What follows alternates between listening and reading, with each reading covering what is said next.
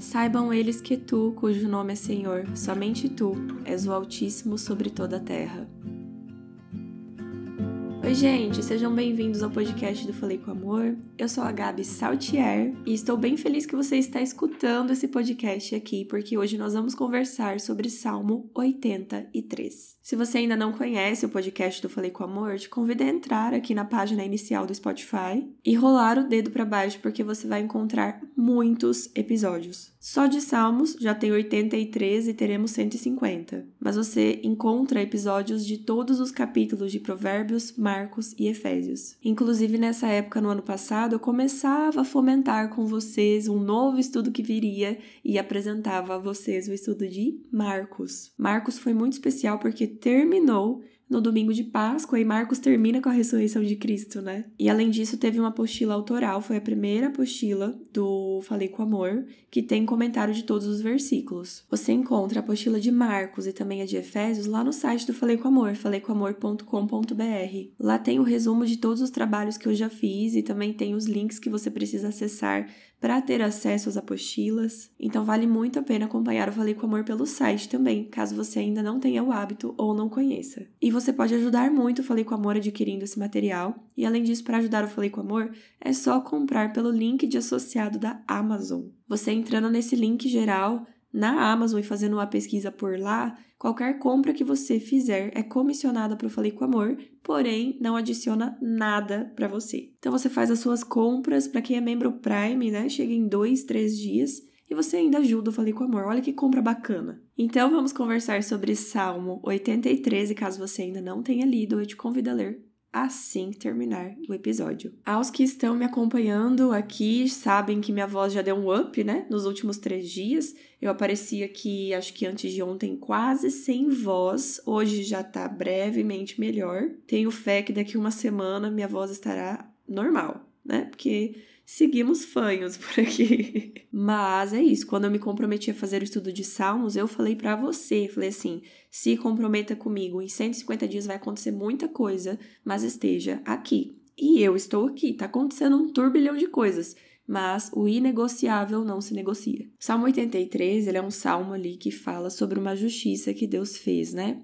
Nós estamos falando em um episódio que aconteceu em Juízes, na verdade, e o versículo 9, deixa eu ler aqui para vocês, ele diz assim: Trata-os como trataste Midian, como trataste Cícera e Jabim no rio Kisson. E nesse episódio aqui, o comandante do exército do rei de Canaã tinha sido derrotado junto com o forte exército dele pela mão de Deus. Israel se encontrava sob o jugo de Jabim, que era rei de Canaã, justamente porque Israel tinha se pervertido. E depois de 20 anos, eles clamaram ao Senhor Deus os libertou e Deus derramou 40 anos de paz. Então, Deus derramou o dobro de paz para o sofrimento que eles haviam passado. Quando eu falo de juízes, eu sempre faço aquele breve resumo do livro, né? Não sei se você já estudou juízes, mas eu já. E na verdade eu estudei porque era um livro que eu não entendia nada. Falei assim: não, chega, agora eu preciso estudar juízes, né? Levar a sério, para entender o que está acontecendo aqui.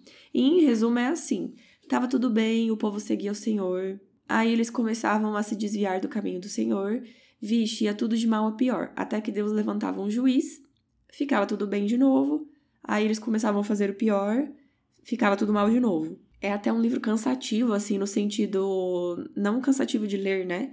Mas cansativo no sentido de, poxa, gente, mas não aprende de novo. Aí você fica pensando, né? Será que com a gente não acontece a mesma coisa?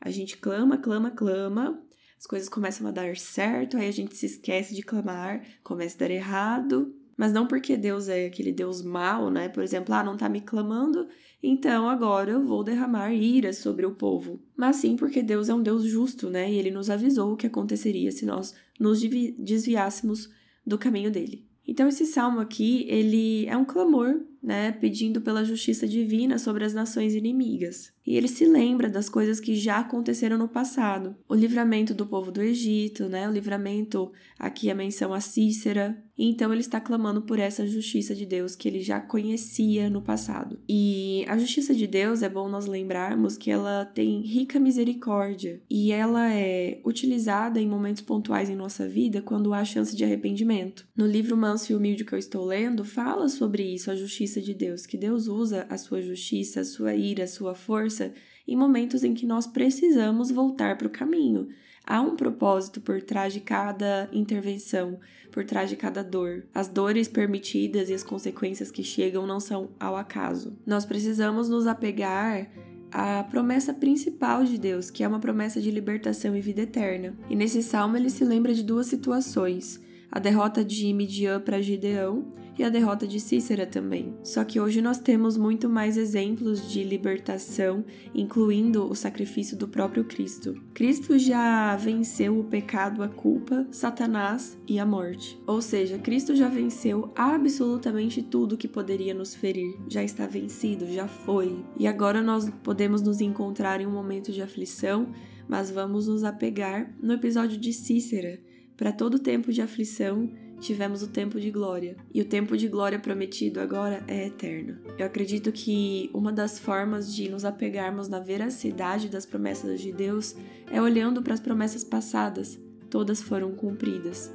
Por que as futuras não seriam? Estamos falando há 83 dias de um Deus que é rico em misericórdia, que é justo, que cumpre suas promessas e logo retornará. Confie na justiça dele e ouça o seu chamado. Fique com Deus e um beijo da Gabi.